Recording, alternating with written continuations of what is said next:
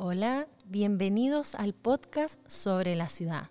Nunca es tarde para saber de dónde venimos. Queremos conocer personas y personajes, vecinos penquistas, famosos y no tanto. Averiguaremos junto a ellos qué les falta, qué les sobra y lo que nunca fue de Conce. Queremos dar los agradecimientos al Centro Cultural Ex Cine Windsor que nos tiene hoy aquí con un invitado que realmente lo vi y me emocioné porque tengo unos recuerdos como asistente al Teatro Concepción con multirol. Puede estar en la entrada, puede ser eh, el portero, también es el que nos acompaña a nuestro asiento, pero también dice la metáfora que es el dueño del Teatro Concepción. Don Juan Carlos Soto Fierro está aquí conmigo. Bienvenido a este programa, don Juan Carlos. ¿Cómo está? Sí, lo más bien. Muchas gracias por la invitación. Gracias a usted por su tiempo. Sí. Bienvenido a este programa de conversación sobre la ciudad. Con usted vamos a ver cómo es el habitante de nuestra ciudad. Qué mejor que usted. Realmente es un agrado, es un honor que esté aquí conmigo. Queremos conocer más de usted. Usted es escritor, y también es un personaje mítico de nuestra ciudad. Háblenos de usted. Bueno, eh, hablar de mí es hablar de, Concepción, hablar de una ciudad, hablar de la cultura, es hablar de un pueblo, es hablar del sufrimiento y hablar de las alegrías. Porque somos parte de una historia, pero todos, no solamente yo. Todos somos parte de una historia. Y aquí estamos, empujando esta carreta. Somos historias con patas. Sí. Somos relatos. Estamos empujando esta ciudad que se llama, esta bella ciudad que se llama Concepción.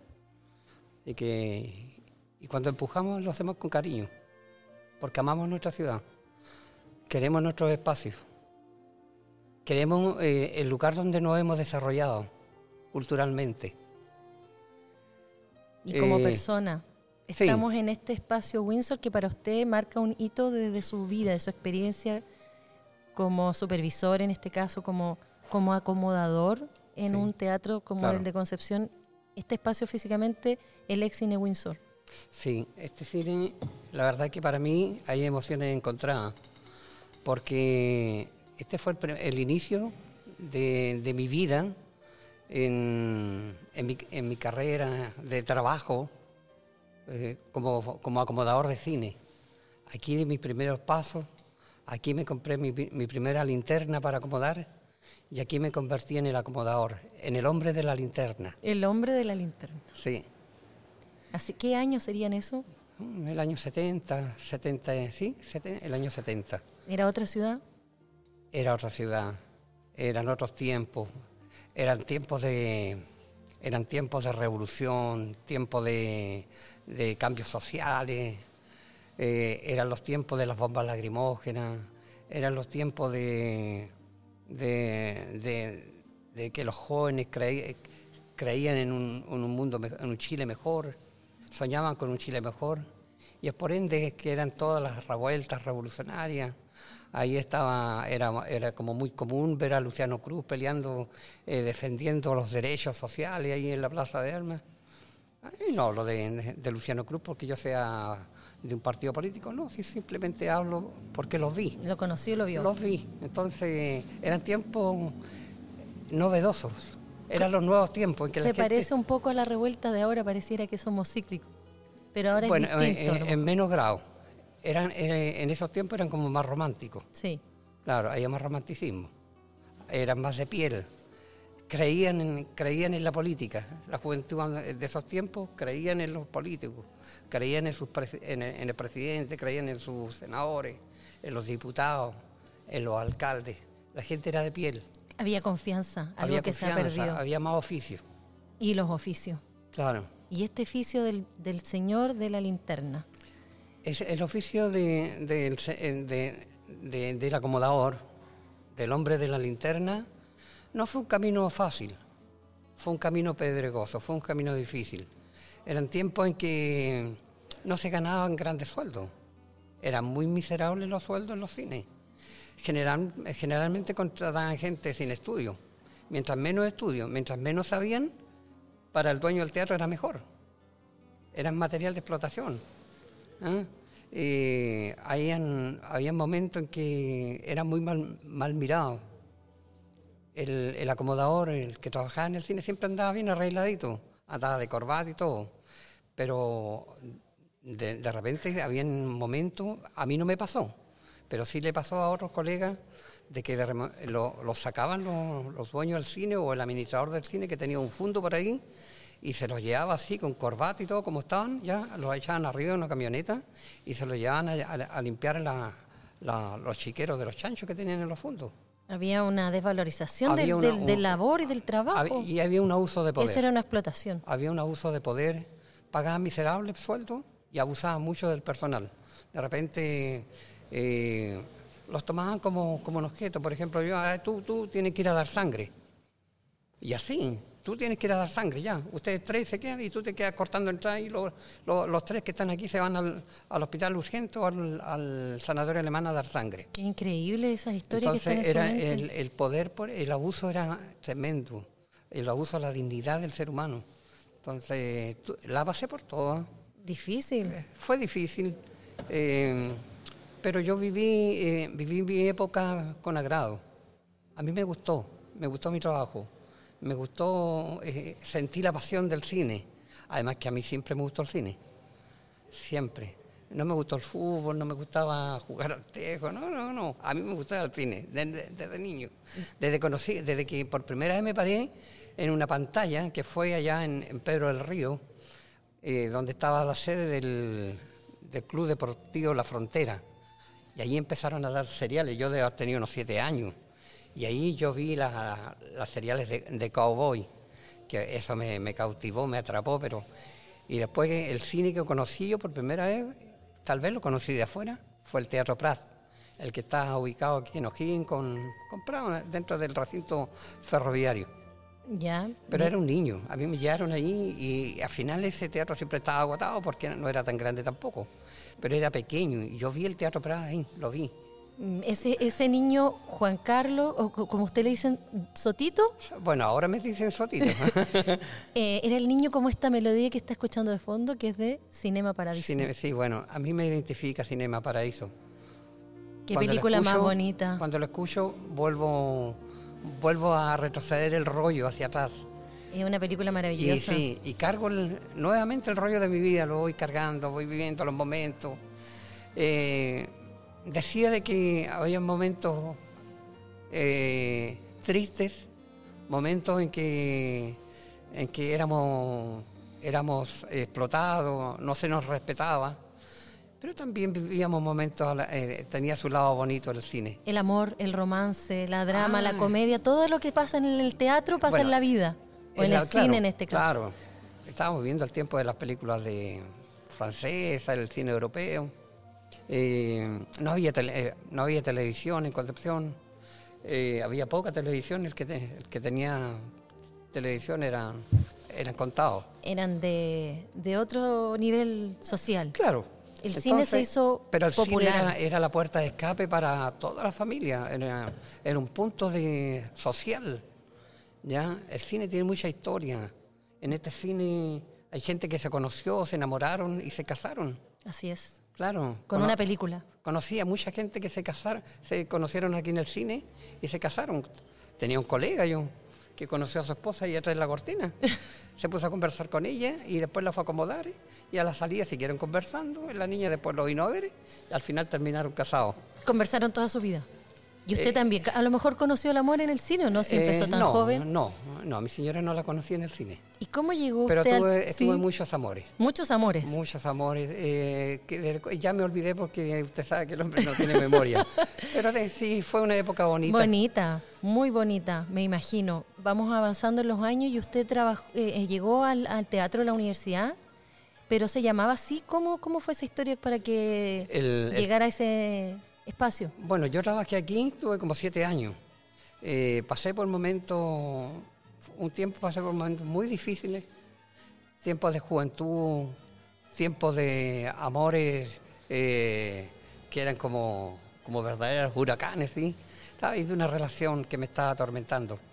Y, y logré, logré, logré pasar todas esas cosas, todas las vallas, todas las, eh, los impedimentos que, que significaban seguir adelante.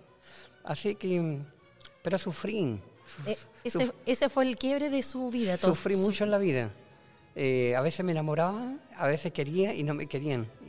Y era de esos hombres que lloraban. Pero es que, era, es que usted era... Porque muy romántico, Sí, pues, era muy apasionado. romántico. Y soñaba con encontrar eh, la mujer de mi vida.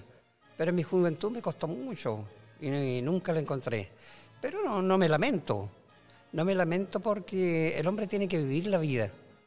Así que, pero el cine fue una, fue una puerta de escape, fue un mundo maravilloso para mí. Eh, este cine lo disfruté mucho. Tenía un grupo de compañeros, que éramos como seis colegas, y dentro de nuestras pobrezas lo pasábamos bien. A veces llegábamos fin de año, el año nuevo, porque teníamos función.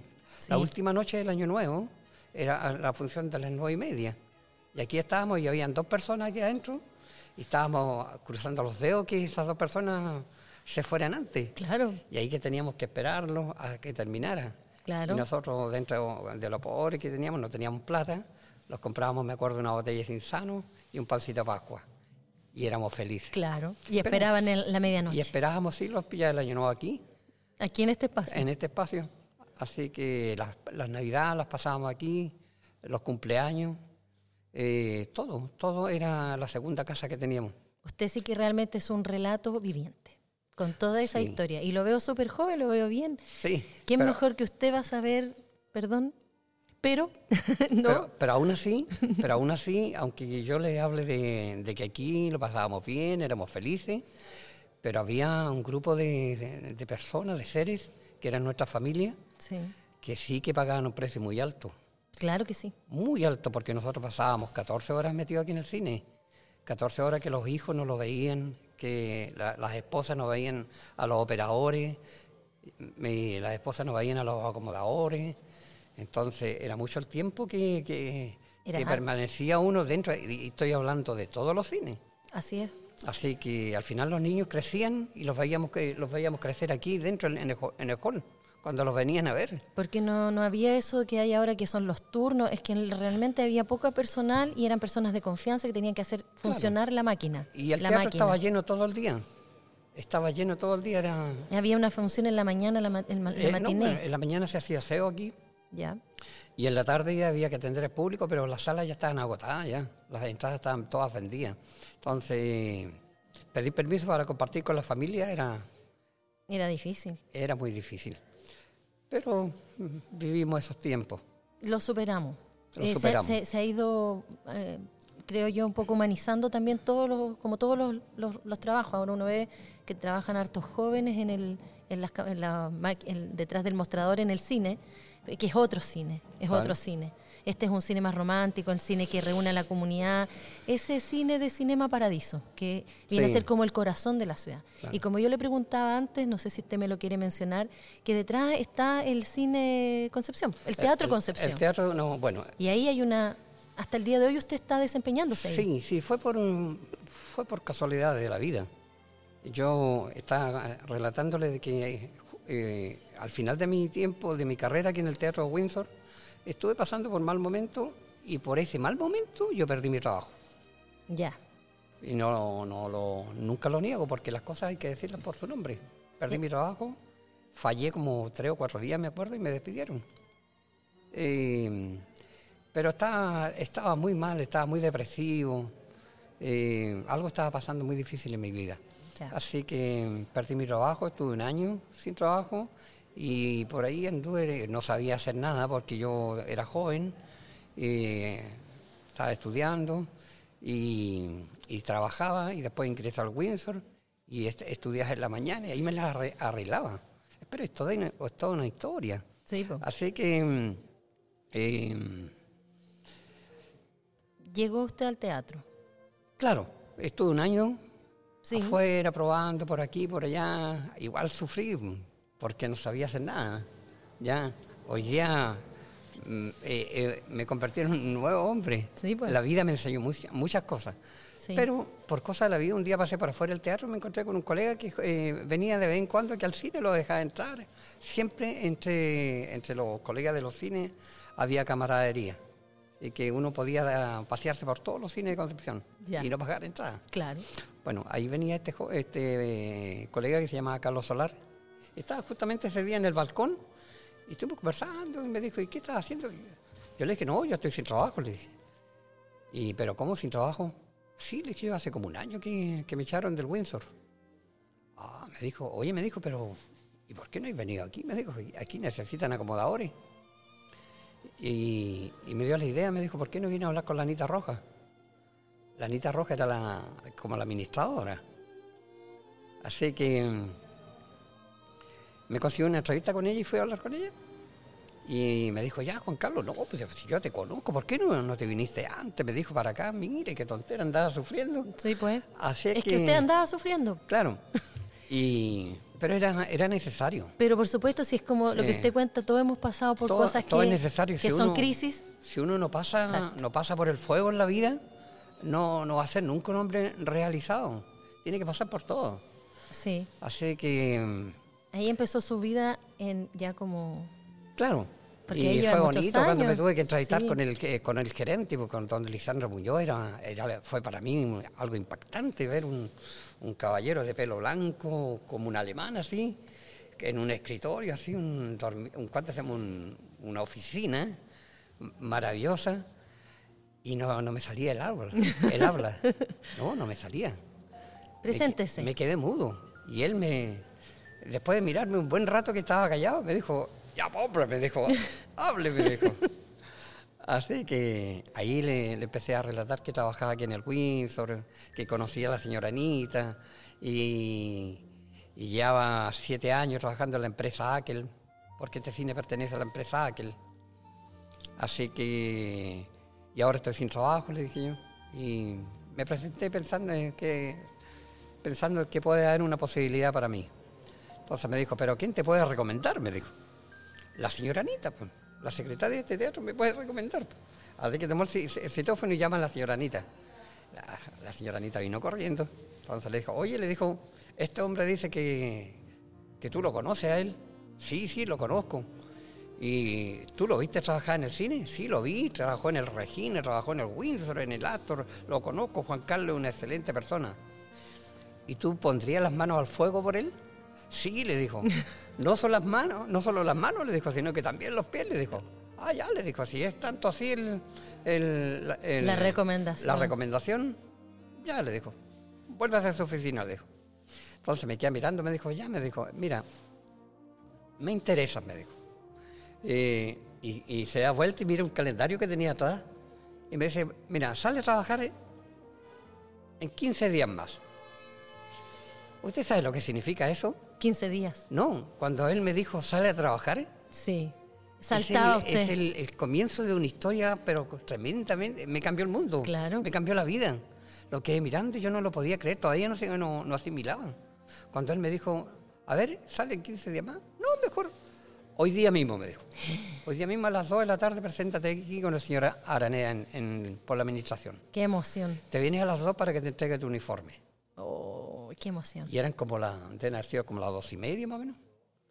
Así que tuve que ir a mi casa. Ah, por favor, y cómprate una linterna, me dijo. y pasé corriendo, me compré mi linterna, fui a mi casa, me cambié ropa y me puse una camisa blanca porque me pidió camisa blanca. Tuvo tiempo para ir y, y volví volver. corriendo, no, no almorcé nada. Así que... Esos 15 días era para darle un poco de respiro, pero él No, tenía no, no, no me dio ninguno. él tenía la intención de decirle empieza ahora. Claro. Y la emoción ahí y, Y, todo. salí al teatro, salí a trabajar y empecé, me entregó el señor Areneda, que era el jefe personal, me entregó el uniforme, que era muy lindo. Tenía unas iniciales aquí que decían Teatro, teatro Concepción. Así que yo me sentía muy orgulloso, no lo podía creer. Qué bonito. No, que había ingresado. Imagínense que el único que de aquí, de la historia de los cines de Concepción, el único que, que llegó de los acomodadores al teatro de la Universidad de Concepción, porque la señora Anita también pertenecía a la empresa Aquel Sí. y don Augusto Parra, que fue operador de cine hasta última hora en el Teatro de la Universidad de Concepción, Eh, también era, venía de la escuela de la empresa Aquel. Son como si estuviéramos en Inglaterra, usted es un Sir Juan Carlos, porque está, fue, ¿sí o no? Sí. Como tenía una estrellita, una estrellita Claro. azul, y qué bonita su historia, me encantó, yo ya viajé en el tiempo al pasado. Pero sabe que igual Lindo. no me fue fácil. No, pues sí, pasamos No, por no la me fue crisis, fácil, usted estuvo me encontré, mal. me encontré con un grupo de... No eran iguales que mis compañeros aquí del Cine Windsor. No eran iguales. Era un grupo de... eh, Intelectuales, in- medios, medios clasistas, clasistas, Eran, eran clasistas, eran... lo discriminaron. Eran engreídos, eran Mm. vanidosos, apocadores, y me empezaron a mirar en menos. Ellos Mm. se sentían mal que de aquí al Cine Windsor haya salido un, un ratón, un guarén, poco menos que un guarén, y se les haya ido a meter al, al teatro allá, Al Gran Teatro Concepción. al teatro de la universidad. Y eso Claro, tuve, que, tuve que pagar un precio, me tuvieron aislado, no me hablaban. eh, estuve en la platea alta trabajando como seis meses. Y, y un día yo dije, pero ¿por lejos, bien lejos. lejos, no no me querían ver abajo.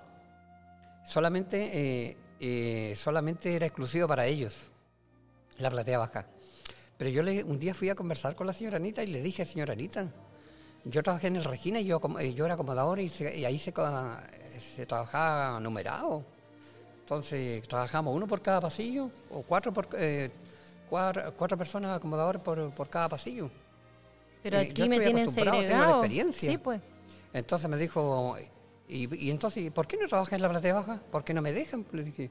Entonces, la señora Anita me dijo, no, Juan Carlos, me dijo, tú eres eh, funcionario del Teatro de la Universidad de Concepción, quiero que lo piense, que lo que te metas en la cabeza esto, lo tengas claro. Tú ahora perteneces a la Universidad de Concepción, Sí, pues. eres funcionario, ya, por lo tanto tienes los mismos derechos que ellos, así que desde hoy día baja a, y te, te planta ahí nomás abajo en, en la entrada de la platea y pides número. Y no tienes que pedirle permiso a nadie, estás autorizado por mí. Así que, oh, fue terrible, pero bueno, fue pasando Pero usted tenía un carácter que el también. tiempo, y, pero sí, tuve una estrategia de guerra, me fui ganando el público. Claro. A mí no me interesaba ganarme a mis compañeros, me interesaba que el público aprendiera a conocerme y a, y a ganarme el aprecio, pero con amabilidad, con profesionalismo. Y lo logró, ¿ah? Porque Sí. por eso usted está aquí, pero me encanta. Sí, eh, bonito porque llegué a conocer grandes personalidades de Concepción. Eh, conocí autoridades, conocí gente que, que iba eh, que iba continuamente al cine. Sí. Como por ejemplo teníamos el caso de, de Don Tito Ansaldo, un personaje muy importante en la ciudad de Concepción. Don Tito Ansaldo, todo el mundo lo conocía, era un hombre de, de la alta sociedad. Y Don Tito lo iban, eh, lo, lo iban a dejar sus familiares y, y él compraba la entrada el día antes para el cine. Venía, venía una vez a la semana venía al cine, pero él compraba el, el- catálogo completo de, la temporada de conciertos. El programa completo lo compraba él.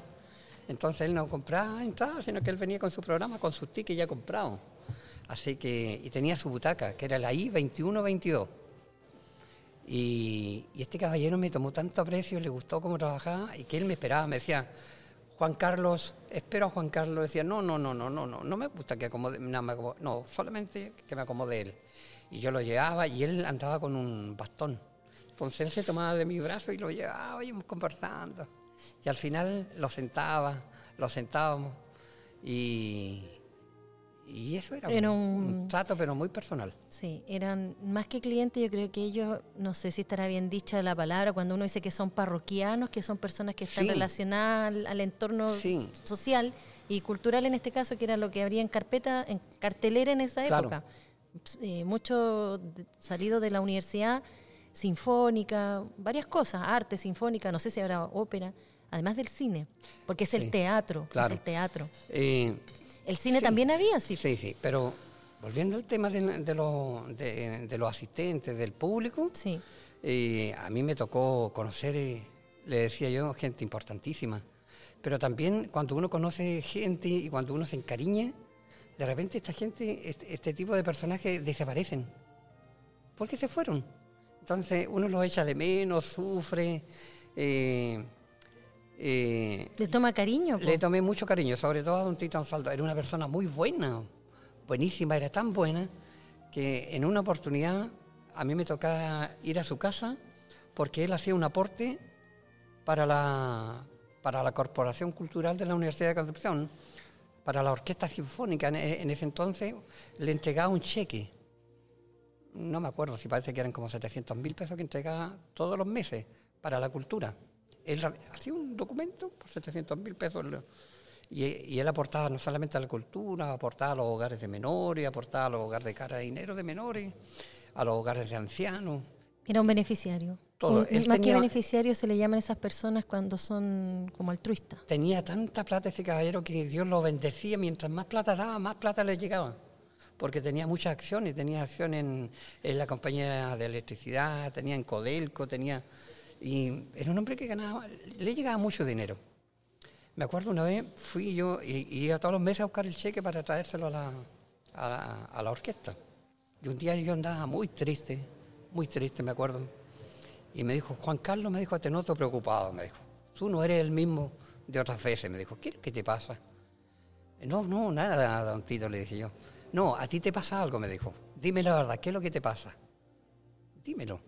Entonces yo le dije, sí, la verdad, don Tito, le dije, ando trayendo una preocupación tan grande, pero es que no me corresponde decírselo a usted. Por favor, dime, ¿qué te pasa? ¿Cuál es tu problema?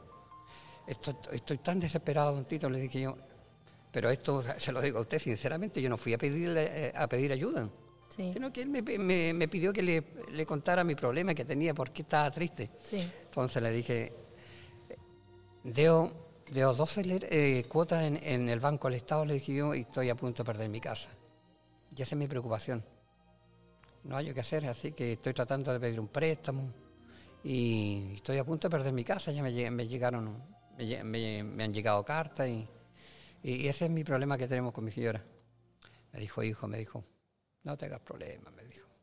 Anda al banco, me dijo. Anda y pide el total de la cuenta, me dijo. El total de tu cuenta de tus letras arrasadas, me dijo. No, no puedes estar sufriendo por eso, me dijo. Qué generoso. Anda, me dijo. Y fui y pedí el total y me vine y él me hizo un cheque a nombre del Banco del Estado, me dijo. Anda, paga tus letras, me dijo.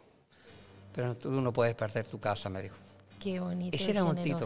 Ese, pues. tipo, ese tipo de personajes conocí yo, he, conocido en el teatro, gente pero cariñosa, gente buenísima. Sí. El último que me tocó conocer fue, me causó mucha tristeza, mucho dolor, fue a don, a don Eduardo Mainer. Y con él compartí como en el tiempo de cuando él era joven, cuando era famoso, cuando él caminaba, cuando, cuando él asistía a sus eh, exposiciones, yo nunca estuve cerca de él, nunca tuve la oportunidad de hablar con él. Pero cuando trabajaba aquí en el teatro y el el maestro empezó a llegar al, teatro, a, los conciertos, ahí me tocaba llevarlo, preocuparme de que estuviera, que se sentara bien, hasta que después empezó a llegar en silla de ruedas.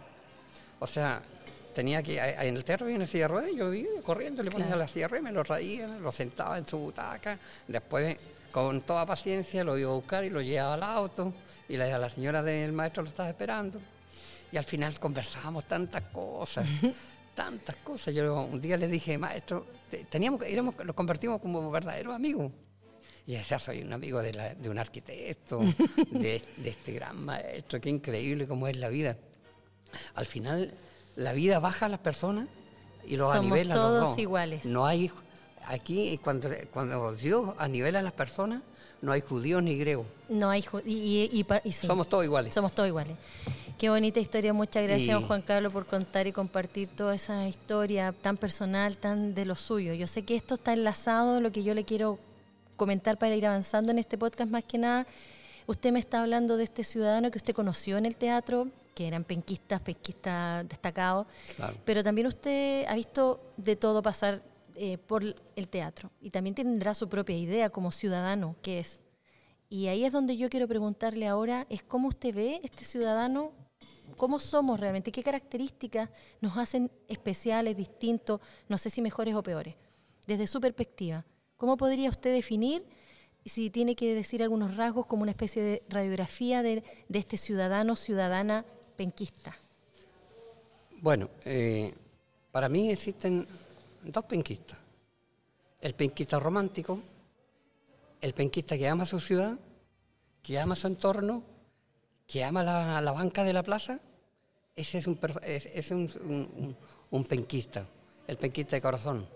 Existen los penquistas antiguos que fueron capaces de levantar un legado para la ciudad de Concepción, como don Enrique Molina Carmendia y tantos, eh, tantos hombres importantes que levantaron la Universidad de Concepción, el Hospital Regional, hombres forjadores en nuestra ciudad, como don Pedro del Río Señartu, ¿ya? También después se, crecieron los, los románticos, ¿qué le digo yo? Sí. hombres, eh, eh, esa gente que amó su ciudad, que se paseó bajo los, los tilos, con toda tranquilidad, que se sentó en el Teatro de la Universidad de Concepción a ver una, una buena obra de teatro, ¿ya? que disfrutó de una ópera, ¿ya? y que iba al cine sin violencia, que iba al cine con romanticismo, con cariño, con pasión. Con respeto. Ya. Eh, pero esa generación pasó. Y de los que quedan, quedan muy pocos. Pero hoy día eh, hay, una, hay otro penquista, hay, hay, otro, otro tipo de personajes en nuestra ciudad. Ya, ya no son los mismos. No. Ya no son los mismos. Hemos ido evolucionando, ha llegado más personas. Eh, somos hijos de. Somos hijos de alguien que también mi papá me recuerda mucho a lo que usted cuenta, que se trabajó en la calle Maipú, donde habían grandes centros comerciales, ferreterías muy renombradas también en los años 70, 80. Pero de ahí yo sé que va a ser crítico a lo mejor lo que usted me quiere decir, pero sea súper honesto. ¿Cómo este, no se puede volver atrás, pero sí podemos, a través de estos relatos, ir forjando también este nuevo, este nuevo ser, quizás no penquista, sino que ciudadano también, o ciudadana. Claro, lo importante es que, ¿cómo podemos cambiar nuestra ciudad? Eh, como penquista, como ciudadano, eh, es ser capaz de volvernos a enamorar. Ser capaz de volvernos a enamorar de nuestra ciudad. De caminar por nuestras calles sin ensuciar, sin, sin quebrar los arbolitos, sin pegarle una patada al perrito, eh, sin ofender al anciano. Podemos cambiar el mundo, podemos cambiar nuestra ciudad, podemos cambiar los colores de nuestras paredes, podemos volver a sacar esas planchas de metal que hoy día eh, afean nuestra ciudad, podemos volver a hacer la bella, como era antes. Concepción es una ciudad muy bella, creo que es una de las ciudades más bellas de Chile. Y la gente, la gente el ciudadano penquista, es un, ciudadano que tiene muy buena referencia. Aquí está el centro de la cultura en Concepción. De aquí nacieron grandes escritores, grandes cantantes, grandes actores. Así es. la escuela de la cultura está en Concepción. Vamos entonces a reencantar y, y aún así, disculpe, y aún así Concepción tiene eh, grandes eh, academias de ballet, como la, de la Juanita Toro, eh, compañías de teatro como, como la que dirige Valentina Durán, eh, Gustavo Sae con, la compañía de teatro El Rostro. Usted conoce a mucha gente. Por supuesto. Vamos a aprovechar de saludar a la Valentina, que también a lo mejor en algún momento puede escuchar este podcast. Maravilloso, don Juan Carlos, me encantó. Creo que podríamos hablar mucho, mucho, mucho. Eh, pero ahora también lo voy a invitar a que vayamos al futuro. Vamos a, poner, vamos a ponerle una fecha, pueden ser 10 años, 20 años, siempre digo, viajar a este futuro, a esta concepción de los sueños, a esta ciudad que nos espera, que va a ser la herencia, el legado que también les vamos a dejar a nuestros descendientes. ¿Cómo ve usted esa ciudad? Eh, ¿Cómo le gustaría también? Porque como usted me dijo delante, cuando no están los micrófonos encendidos, eh, quizás no sabemos lo que va a pasar, que hay que vivir el día a día. Pero atrevámonos, atrevámonos a, a ver la concepción del futuro. Sí, eh, la verdad es que estamos pasando por momentos difíciles. Eh, los momentos difíciles llegaron cuando vino la contingencia social. De ahí los cambió la vida a nosotros.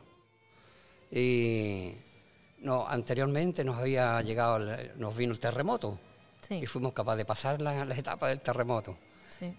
Vino la contingencia social y también fueron tiempos complicados para nuestra ciudad de Concepción, para el comercio, para el, para el teatro, para todo. Sí para todos los como trabajadores vino un, cambio completamente brusco. Y después nos vino la pandemia. Entonces, eh, pensar en el futuro, como dice usted, es un poco incierto, pero tenemos que tener fe. Tenemos que tener fe. La, estructura de la ciudad está. Eh, los proyectos están. La ciudad de Concepción con eh, tiene maravillosos, buenísimos proyectos va a ser una segunda ciudad arriba en lo alto, en, arriba, en, eh, arriba en los cerros, la vía de tecnología, va a ser la ciudad universitaria. Sí. Va a ser maravilloso y eso va a ser para, para el futuro, para nuestros hijos. Sí. Es un legado de, los de, los de los hombres forjadores de la ciudad. Sí. ¿Me entiendes? Hombres y mujeres. Hombres y mujeres, claro. y, de buena, y de buena voluntad, como no, dijo usted. no, no hay que olvidarse de la señora que Sí, sí, sí. tiene el nombre el, el- el estadio regional, Este Roa. la, est- eh, la señora Esther Roa. Rebollada, fue- la, Esther Roa- la señora alcaldesa Esther Roa Rebolledo fue una gran forjadora de nuestra ciudad de Concepción.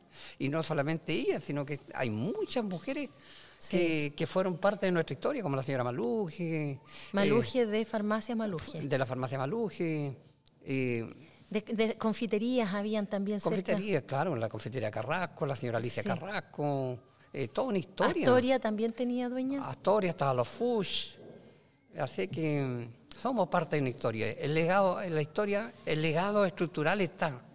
Ahora solamente los jóvenes eh, tienen que tirar la, ma- la- estirar sus manos y tomar las herramientas y ponerse a pelear esta batalla. Así es. Tomar la lanza, como, Sí. como se dice el, eh, el Quijote, Sí. tomar la lanza, los jóvenes tienen que irse a, a- a enfrentar con los molinos de viento. Así es. Así que está todo. Qué bueno. Pero solamente tienen que enamorarse, de volverse a enamorar de la ciudad, sacar la violencia, sacar el odio, sacar el rencor, sacar todas las malas intenciones para que podamos levantarnos como ciudadanos limpios y felices, de, limpios de corazón, pero felices. Una Así. nueva generación. Así es, porque muchas gracias por darme esa mirada tan esperanzadora que aunque pueda sonar difícil porque usted sigue, está, tiene muy buenos recuerdos, ha visto pasar quizás en 20 años unos tremendos cambios de transformación de nuestra ciudad y de, nuestro, de las personas que habitamos, pero muchas gracias, don Juan Carlos, por darme esa mirada más esperanzadora. Y como usted acaba de nombrar a Don Quijote y los Molinos, yo sé que usted, además de ser toda esta persona un gran contador de historias, eh, toda su profesión y su, y su historia lo llevan a sentarse aquí. Yo con todo respeto quiero pedirle, don Juan Carlos, si usted puede compartir con nosotros algo de, que, de su eh, creación, porque usted es escritor. Sí. Pero si puede compartir y contarnos también cómo llegó también a la escritura. Mire, la verdad de las cosas es que todo esto es una, eh, una lucha eh, constante de la vida. Por ejemplo, yo nunca me conformé con, con lo poco, lo- con las migajas que de, de la vida que a veces le entrega a uno como ser humano. No me conformé con lo poco. Eh, y luché, luché. Y a veces era mal mirado. En el teatro era auxiliar. Ya. En el Sent- teatro era el auxiliar, que, era claro, el acomodador, el que hacía aseo. Y, y muchos practicaban el, el, el clasismo, Sí. mirado desde ese punto de vista. Éramos mal mirados siempre. Entonces yo dije, pero uno puede hacer mucho más. Y un día me dio una locura y me convertí en pintor. Y empecé a pintar, a pintar, a pintar y empecé a relacionar con amigos míos pintores y me hice amigo de grandes, eh, de famosos pintores de nuestra ciudad como Don Héctor Roble Acuña, Pedro Retamal, Víctor Paz y muchos, Muchos Sergio que- Martínez, muchos amigos de eh, pintores que, que buscar, fallecieron, sí. pero famosísimos. Sí. Y, y me convertí, eh, usted sabe que en el país, siempre he dicho, ¿ah? que en el país de los ciegos el torto es rey. Bueno, yo, yo, yo me, voy a, me la voy a dar de rey. Sí. Entonces fui y empecé a pintar. Empecé a hacer el loco, todos se reían en el teatro, que no, no lo podían creer que yo me, ahora me haya puesto a pintar y todo. Y todos se reían, hasta que al final perse- fui perseverante, perseveré, perseveré, hasta el final que logré eh, a- aprender a pintar y a entender lo que es la, la paleta del pintor. Así que hoy día, con orgullo y con humildad, puedo decir que tengo, hay cuadros míos que están en el extranjero, están en Estados Unidos, en Alemania, en Suiza. Esa en parte no la sabía, pero me la Sí. habían comentado. Hay una pintura, porque estamos en la era moderna, en su, per- en su perfil de Sí. WhatsApp. ¿Esa pintura la hizo usted? Sí, sí, sí. Mi hijo, que a todo esto conoce a su hijo también, me dijo, me lo comentó. Es una pintura hermosa, es como, es como una especie de acuarela, pero aparece un fondo negro y una persona que quizás lo vamos a poner de perfil, que está con la linterna. Y esa es una, una creación suya. Ah, no, no, ese no. Ese es una, una- un dibujo que me hizo Domingo Baño, Ya, uno, entonces, de los- uno de los mejores dibujantes del diario El Sur, Ya. de aquí de nuestra ciudad de Concepción. gracias por la aclaración, entonces, vamos a buscar su obra. ese, ese, ese monito que Este usted es ve es un acomodador. Sí, no, no, pues. perdón, ese es un acomodador. Sí. Y ese, acomoda, ese dibujo, que es una acuarela, Sí. es la que va a ir en el libro que se Ah. llama El hombre de la linterna. Y eso me lo ese regalo que me hizo Domingo Baño es el dibujo que va a ir en la, en la- en la portada. Gracias por la aclaración. Lo vamos a publicar igual porque está muy, muy bonito. Sí, pero hay que la referencia que Exacto. Domingo Baño me lo, Ya. eh, lo dibujó para Mm, mí. Lo aclaramos entonces. Así Entonces, de la pintura, Claro. Después, eh, la pintura me, dio, me ha dado muchas satisfacciones, conocí mucha gente, ya la gente me miraba de otra forma. Bueno, la yo, yo, con todo respeto, a mí el público, la gente misma que yo he ido conociendo a, a través de toda mi vida, me ha mirado siempre con mucho cariño y con mucho respeto. Sí. Los que no me miraban Sí. con respeto eran mis compañeros. Sí. Siempre fueron arribistas, clasistas. Me- Entonces, me- me lo imaginaba pero ya que era Lo que yo hice, aprender a pintar, no lo hice por, eh, por ser más que ellos, sino que era una inquietud que tenía en la vida. Y la desarrollé y lo logré. Hoy día puedo, puedo dar la gracia de que puedo dar eh, una clase de pintura. ¿Ya? Eh, así que estoy muy contento. felicitaciones. Pero pasado el tiempo, Sí. me vino una inquietud muy grande por aprender a escribir. Eh, Bueno, esa inquietud la tuve de muchos años y no sabía cómo. Muchas veces me paraba frente a una, a un- una librería y leía los títulos de los libros y sentía una impotencia tan grande, cómo poder escribir. Y, Y contar todo lo que yo Claro, he visto, claro, y las e- historias. Era un mundo tan difícil de entrar, pero un, pero un día me puse a escribir un poema. Y, y el poema me salió bonito, súper lindo, se lo dediqué a mi hijo. ¿Ah? No a Juan Carlos, Sí, a mi hijo mayor. ya. Y, y se lo dediqué y me quedó tan lindo. Dije, pero, oh, dije, pero se puede escribir. Y de ahí se- seguí escribiendo más, escribí, escribiendo más. Y al final dije, ¿qué pasa si escribo la historia de, de Robles Acuña, cómo me conocí con él? Y tomé el lápiz y me puse a escribir. Y escribía, no, no compraba la, cuadernos, escribía los mismos afiches viejos del, viejos del teatro, me ponía a escribir. Así que Con lápiz. con lápiz, ah, no, todo, todo lo que yo escribí lo escribía a puño y letra nomás, nada del computador. No. Y, y el libro, todo lo escribí con, con lápiz, escribiendo en los afiches viejos, que ya, ya no se usaban ya. En eso iba usándolo y iba, iba escribiendo.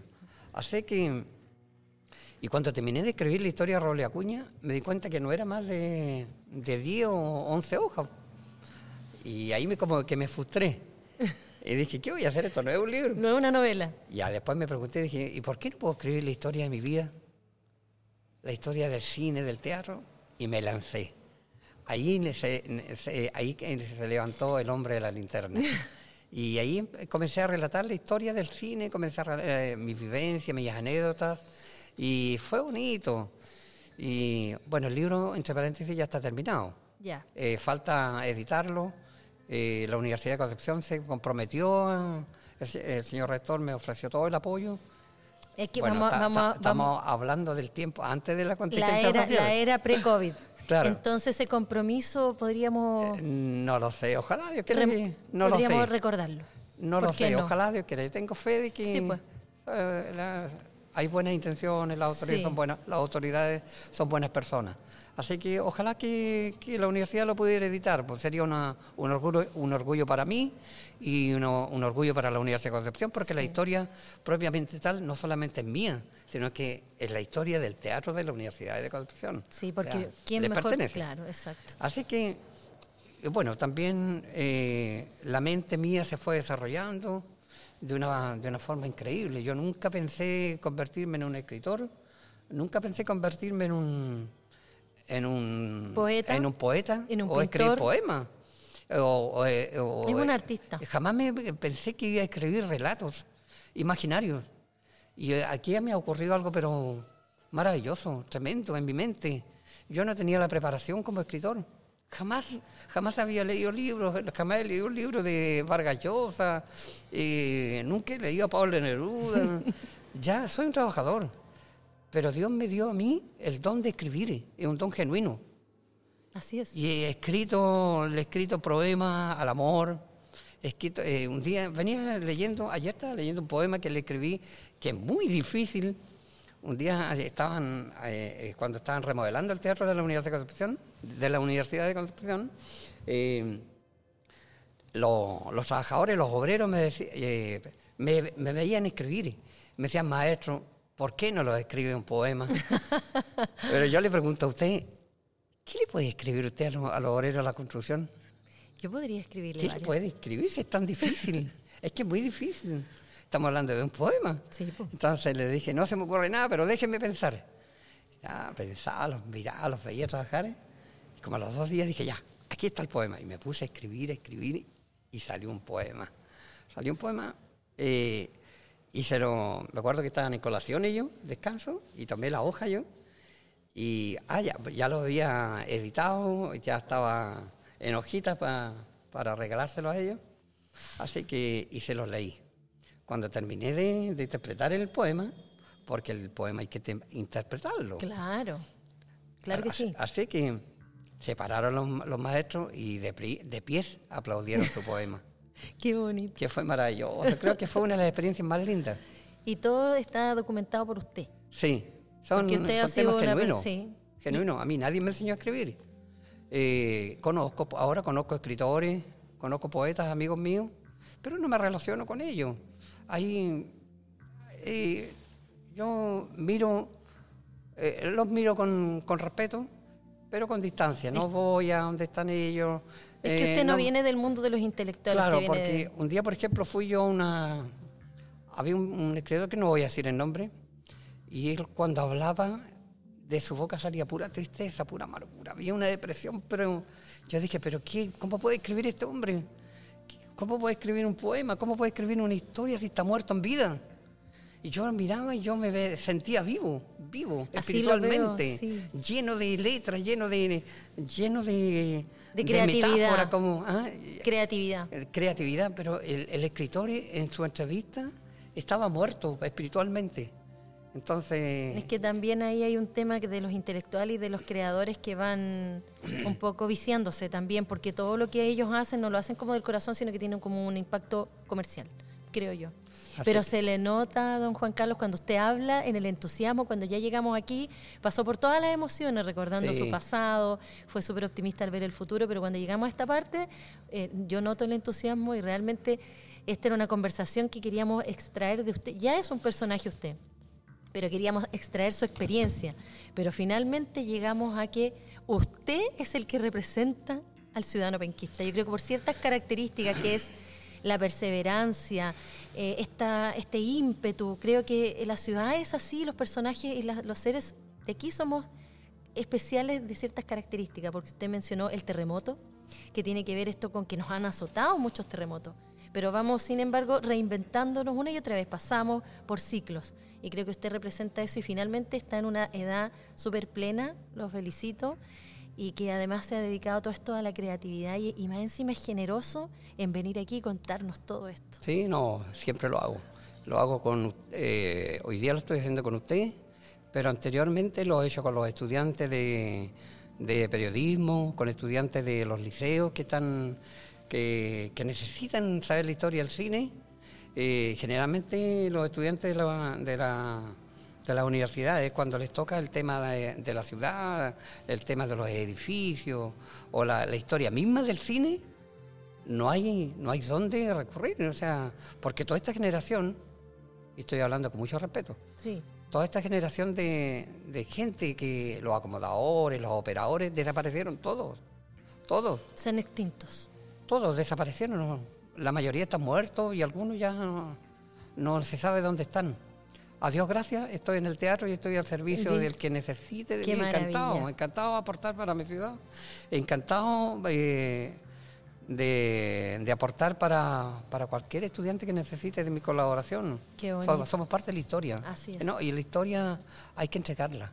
No los podemos llevar la historia. Así es. Y yo quiero, por ejemplo, lo que te estaba contando de, de mi, de mis poemas, de mis relatos, he escrito relatos, relatos maravillosos. Sabes que yo la gozo, gozo tanto cuando escribo un relato. Escribí uno que se llamaba El regalo de la montaña. Y al final era tan maravillosa que, que, que, que me hablaba con el personaje y decía, pucha hombre, la suerte que tenéis. A mí me hubiera gustado haber tenido Eh, este final, este final tan bonito. Es como Así. muy de creativo eso de los escritores que eh, este personaje empieza a aparecer en su vida y le va contando el relato al personaje. Yo lo, lo he escuchado de grandes escritores, es lo que usted me dice. Ese proceso creativo usted le da ciertas ca- características y es como que la historia se presenta frente a usted Sí. y usted es como el que la traspasa. Sí. Eso es muy de proceso creativo de los escritores. Eh, estoy contento porque dentro de todo lo que Dios me ha dado, porque esto solamente me lo da Dios, ya no es de venida de los hombres, nadie me ha enseñado a mí, ni así que estoy contento, eh, pero tengo ese don de, de, escribir relatos imaginarios. Y creo que voy a llegar a escribir, eh, quiero escribir un libro de relatos, de historias, de testimonios, de gente de mi ciudad. Me ah, encanta con ese entusiasmo que usted tiene, sin duda que va a poder eh, llegar a hacer todo eso. Así que... Don, yo, don, ay Juan Carlos, vamos a despedir por ahora, pero quiero que al final darle las gracias nuevamente por participar en este podcast, pero usted lo termina este podcast con ese texto que usted va a leer y ahí yo cierro mi micrófono y usted queda con su micrófono para leer su texto. Bueno, quiero entregar eh, uno de mis poemas más lindos. Este poema es mi regalón. Yo lo quiero mucho, este poema. Tengo muchos varios que he escrito, pero este le tengo un cariño especial. No sé por qué se llama así, pero de que lo escribí, lo escribí. Y se llama Golondrinas de Metal. Golondrinas de metal, con tu dulce cantar, abriste en mi pecho el cerrojo intocable. Hoy mi corazón gime por ti, oh dulce golondrina ¿Quién arrancó de tu boca las melodías inmortales que dieron aliento de juventud a mi vida? Pronto volaré hacia las estrellas a esperar a que vuelvas a pasar por mi lado, cantando esas dulces melodías golondrinas de metal. Muchas gracias.